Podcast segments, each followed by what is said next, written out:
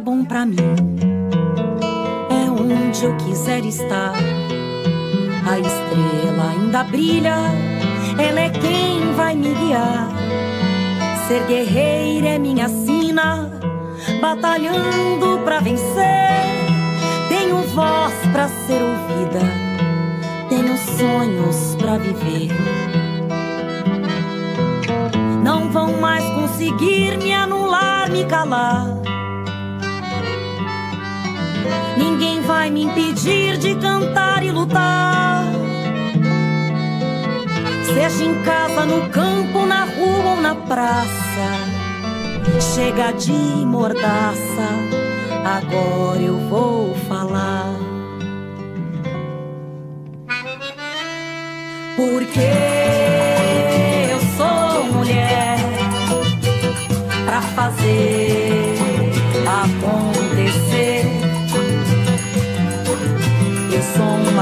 uma delas, são elas por elas, ocupando os espaços de poder.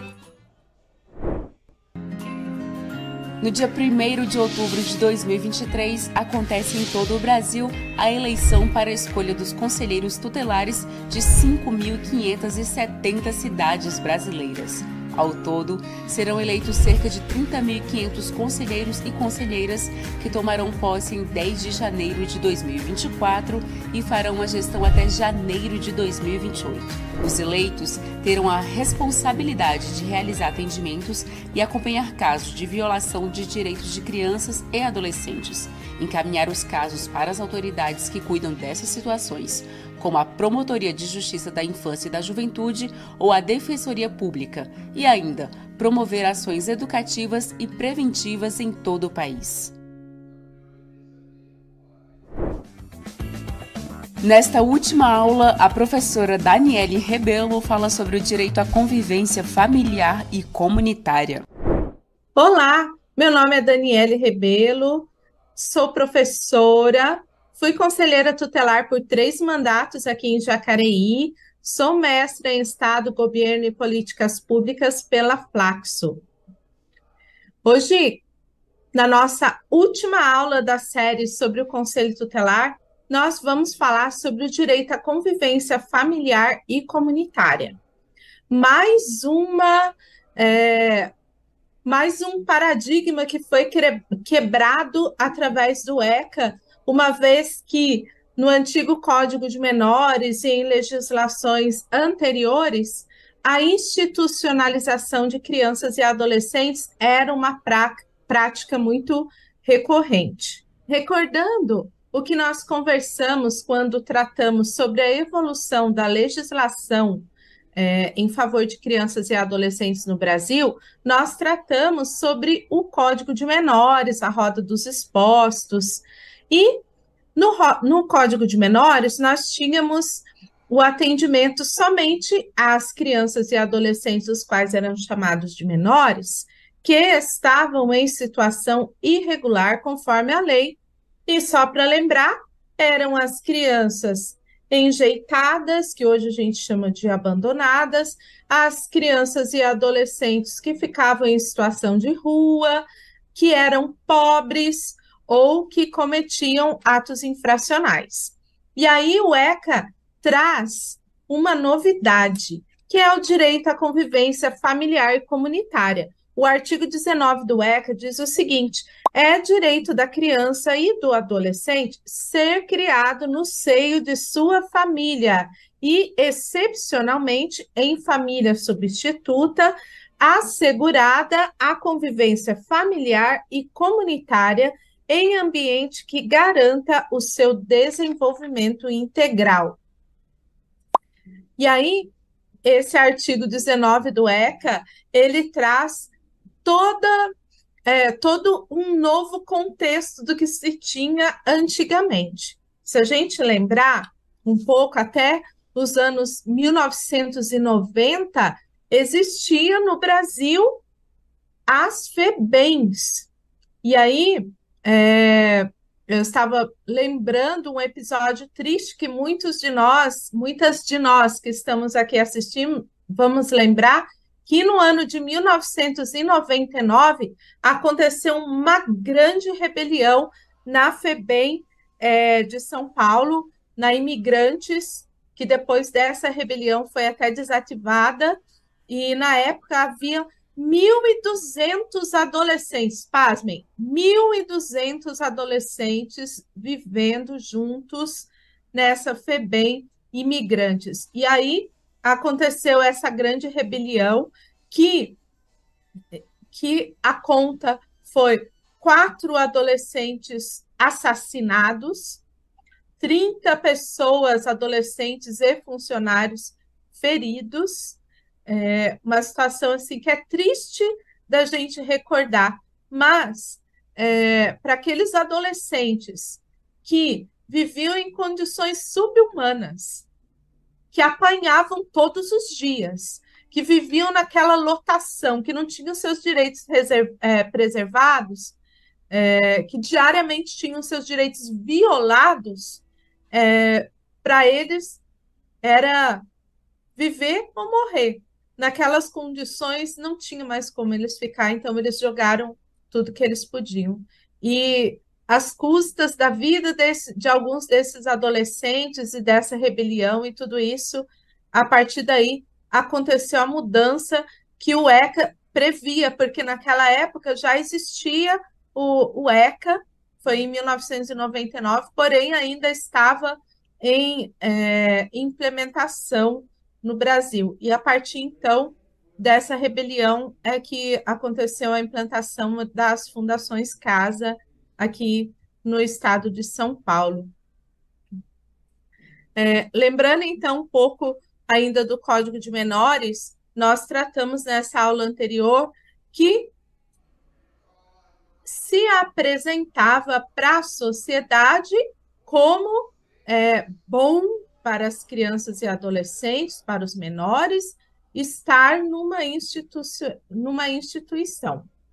É, mas vimos também que se tratava, na verdade, de uma forma assistencialista, ao mesmo tempo que punidora e controladora das crianças e adolescentes que vinham de famílias as quais eram chamadas desestruturadas. E, e nós que somos defensoras dos direitos da criança e do adolescente, temos também que abominar esse nome família desestruturada, porque não existe nenhuma família desestruturada. Existem famílias nas suas mais diversas composições.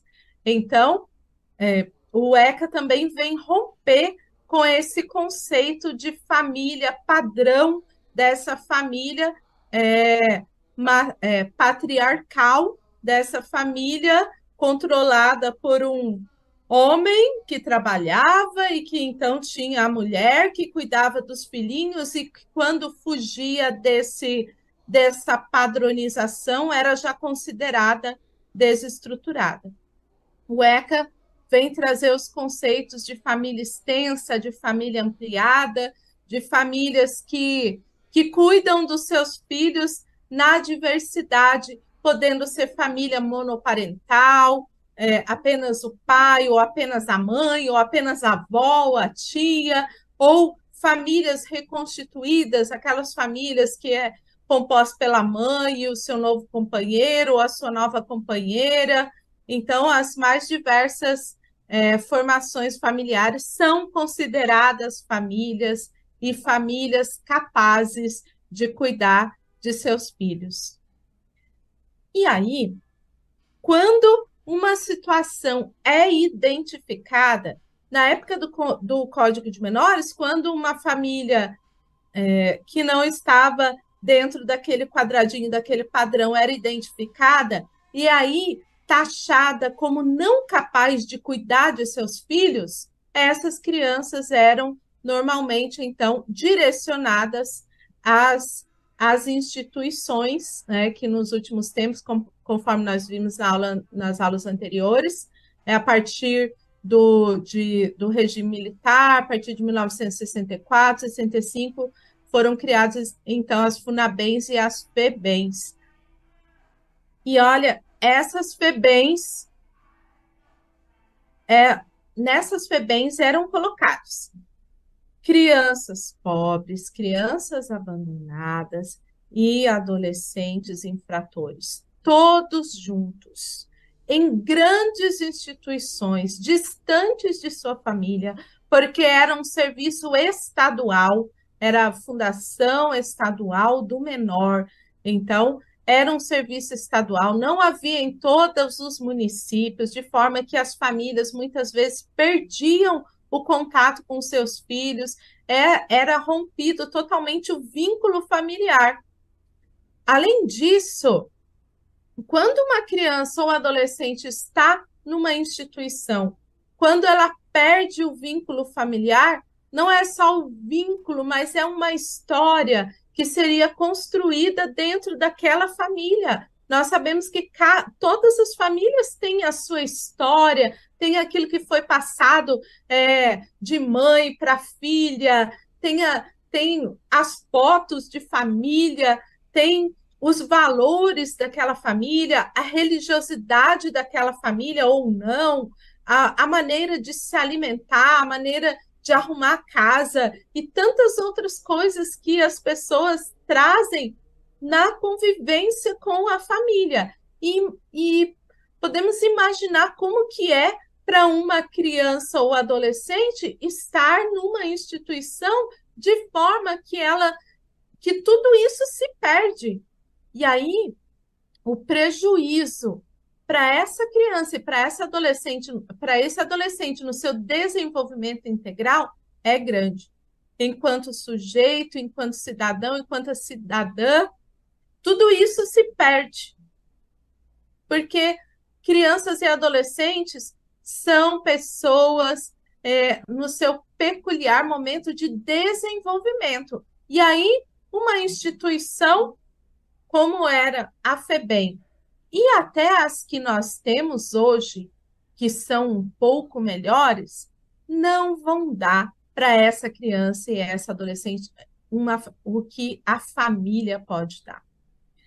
Vamos falar um pouco sobre o que nós temos hoje, que são os serviços de acolhimento institucional de crianças e adolescentes. Essa é a evolução, é o que nós temos de mais atual nos serviços de acolhimento, a partir do ECA, a partir do direito à convivência familiar e comunitária.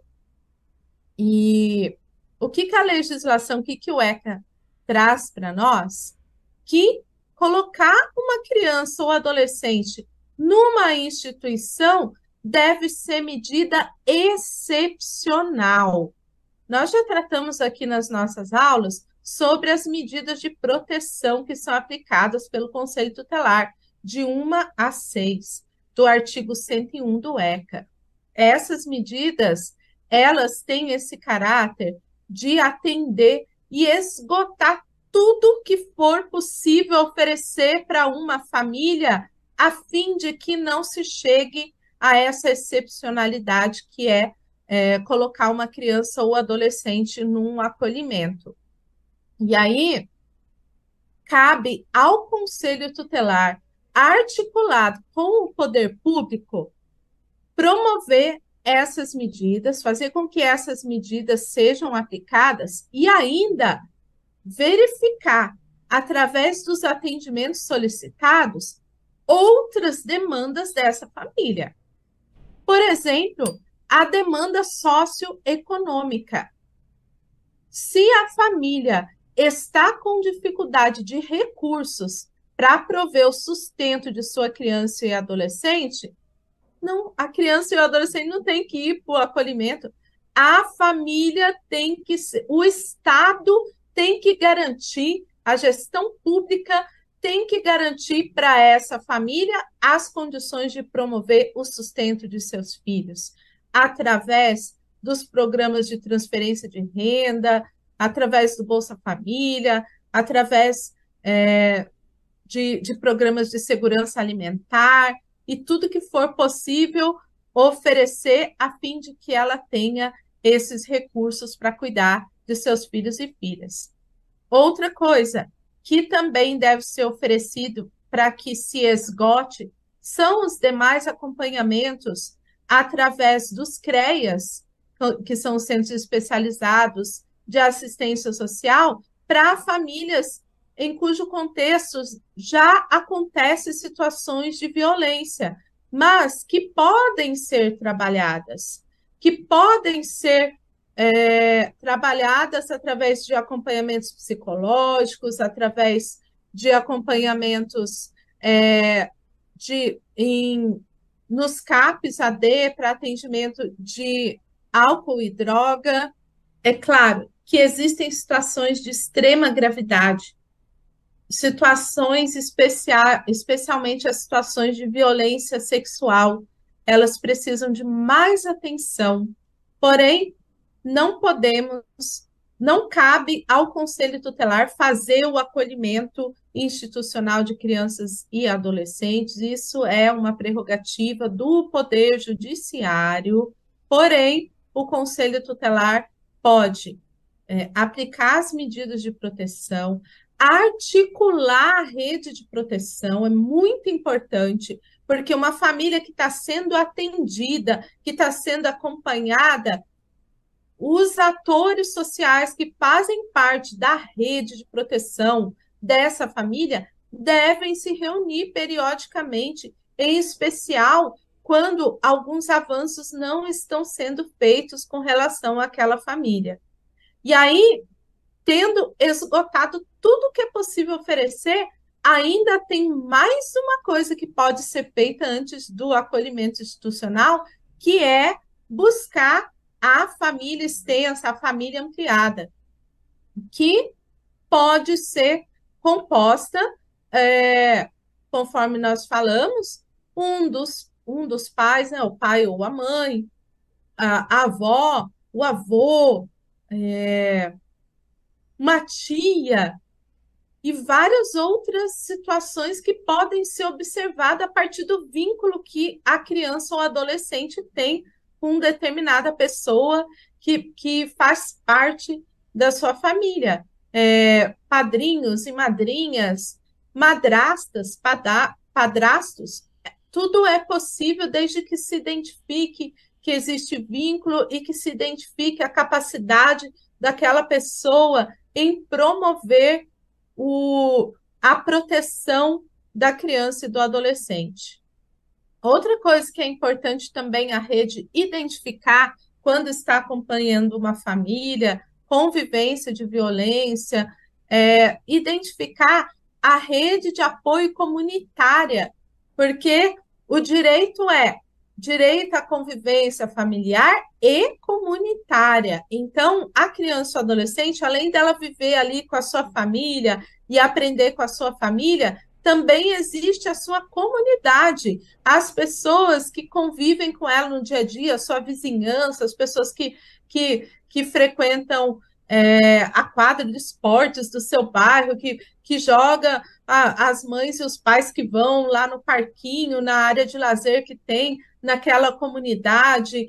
É, então, tudo isso deve ser observado, porque uma rede, além da rede de apoio que o poder público, que a política pública oferece para as famílias, também identificar e aqui na vizinhança quem que ajuda aquela mulher com aquela dificuldade, a vizinha, é uma pessoa é, que, frequenta a mesma igreja, que gosta de ir lá ajudar, ajudar a cuidar, ou que cuida das crianças quando a mãe sai para trabalhar, para fazer o que, o que for preciso. Então, tudo isso precisa ser identificado. Então, é uma série de coisas que podem ser feitas antes de se colocar uma criança num serviço de acolhimento institucional, criança ou adolescente. E aí, a legislação também orienta o seguinte: a Lei 12.010 de 2009 fez algumas modificações no Estatuto da Criança e do Adolescente e ela apresenta o seguinte: que uma criança ou adolescente que estiver em acolhimento institucional, a sua situação deve ser revisada a cada seis meses. Então, é importante, é, todos os serviços de acolhimento eles têm a sua equipe técnica composta geralmente por psicólogo, assistente social, pedagogo e outras pessoas que participam lá, que fazem parte dessa casa de acolhimento institucional. E aí se revisa a situação dessa criança ou adolescente. E outra coisa importante: nenhuma criança ou adolescente poderá permanecer num acolhimento institucional por mais de dois anos. Então, uma criança vai para Se foram esgotadas todas as possibilidades e, de fato, a criança ou adolescente teve que ir para o acolhimento, mesmo assim, a família dessa criança ou adolescente continua sendo acompanhada pela rede de proteção. Isso é o correto que deve acontecer. A família deve continuar sendo acompanhada, a criança ou adolescente deve receber a visita de familiares, contanto que não seja aquele que violou, é, dependendo do tipo da violência, mas é importante manter os vínculos familiares, mesmo estando a criança ou adolescente na situação de acolhimento. Isso também é, é uma coisa importante que o ECA traz. Nós, quando nós tratamos sobre a evolução da legislação, nós também apresentamos que o, o Estatuto da Criança e do Adolescente, ele traz a novidade da municipalização dos serviços que são ofertados para a criança ou adolescente. Então, o ideal é que todos os municípios tenham um serviço de acolhimento institucional, porque isso vai garantir maior acesso da família daquela criança ou adolescente a ela. Está ali perto, é possível promover essas visitas, esses encontros, que, havendo a família aceitado é, fazer algumas modificações naquilo que violava o direito da criança e do adolescente, é possível a criança ou adolescente retornar para sua família. Isso é muito importante, porque isso vai garantir a ela esse desenvolvimento que, que, é, que só vai conseguir ser integral se for no seio de uma família. Os serviços de, aco de acolhimento institucional, atualmente, em muitos municípios, são muito bem organizados, pessoas bem orientadas a, a cuidarem dessas crianças, são locais é, que, que normalmente apresentam higiene, alimentação adequada, e quando isso não acontece, cabe também ao Conselho Tutelar fazer a fiscalização. E para garantir que se mantenha um atendimento adequado à criança e adolescente, o, as fiscalizações devem ser periódicas pelo Conselho Tutelar, pelo Poder Judiciário, pela Promotoria de Justiça. Então, a fiscalização em todas as entidades, inclusive na Fundação Casa, devem ser feita periodicamente para se evitar aquilo que nós tratamos anteriormente, tantas violações de direitos que aconteciam nessas instituições. Também é importante a gente pensar no caráter socioeducativo dessas entidades de atendimento. Como nós vimos anteriormente, essas entidades elas tinham esse caráter, então, de fazer o controle, o controle da população pobre e de até, de certa forma, adestrar, preparar para o trabalho submisso das pessoas pobres. É, então, era um, um, controle, mais um controle do que a promoção do desenvolvimento integral. Os, os, as entidades que nós temos hoje, elas devem, sim, prezar pelo desenvolvimento integral das crianças e adolescentes, conforme conseguem fazer, então, livres de violência, livres de, de ações é, repressoras, de agressões. Então, tudo isso precisa ser bem fornecido para as crianças e adolescentes que estão em acolhimento institucional. As instituições de antigamente eram as crianças e adolescentes todas juntas, num número grande, a, a falta de higiene era grande, havia situações de espancamentos e de violência sexual, e tudo isso nós não podemos mais permitir que aconteça para as nossas crianças e adolescentes, sendo importante, então, é, garantir, primeiro, que elas não sejam colocadas em instituições, mas, se elas forem, que as instituições sejam locais onde minimamente ela vai conseguir se desenvolver, mesmo diante do sofrimento de estar distante da sua família. É importante a gente entender que a criança e o adolescente que sofrem violência, nas famílias em que o contexto da violência foi banalizado, de certa forma, é também uma forma delas se relacionarem. Então, muitas vezes, por mais violento, por mais violador que seja uma casa, um lar, a maioria das crianças e adolescentes prefeririam ficar lá com a sua família. Então, por mais difícil que seja para elas, o rompimento é ainda pior. Então, nós precisamos muito garantir que nossas crianças e adolescentes continuem vivendo no seio das suas famílias, com as suas comunidades. Falar um pouco também sobre a questão da Fundação Casa. Também é, a medida de internação de adolescentes em conflito com a lei é colocada como excepcional. Nós temos diversas outras medidas de proteção que antecedem a colocação e internação. Nós temos a medida de, de advertência, de prestação de serviços à comunidade, de liberdade assistida e de semi-liberdade e, por último, de internação. Porém, infelizmente, a maioria dos adolescentes em conflito com a lei, até para novamente atender o anseio de parte da sociedade que quer ver a criança, quer ver o adolescente é, sendo punido e não sendo preparado para ser sujeito e cidadão de direitos, ainda é, preferem e cobrem aço, cobram ações para que eles sejam colocados em medidas de internação.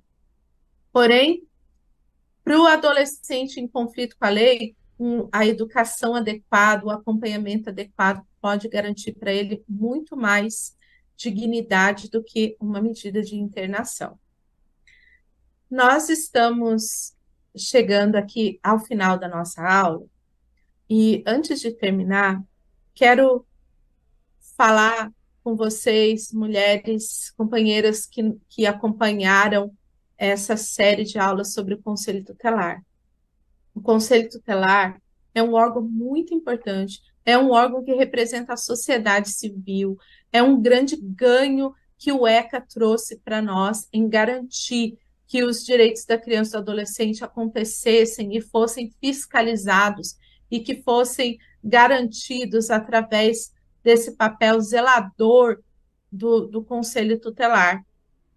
E nós não podemos permitir distorções do Conselho Tutelar, nós não podemos permitir que pessoas que não estão de fato comprometidas com o estatuto da criança e o adolescente se tornem conselheiros tutelares. Então, nós temos conselheiros tutelares ou candidatos e candidatas a conselho tutelar que são a favor da re redução da maioridade penal.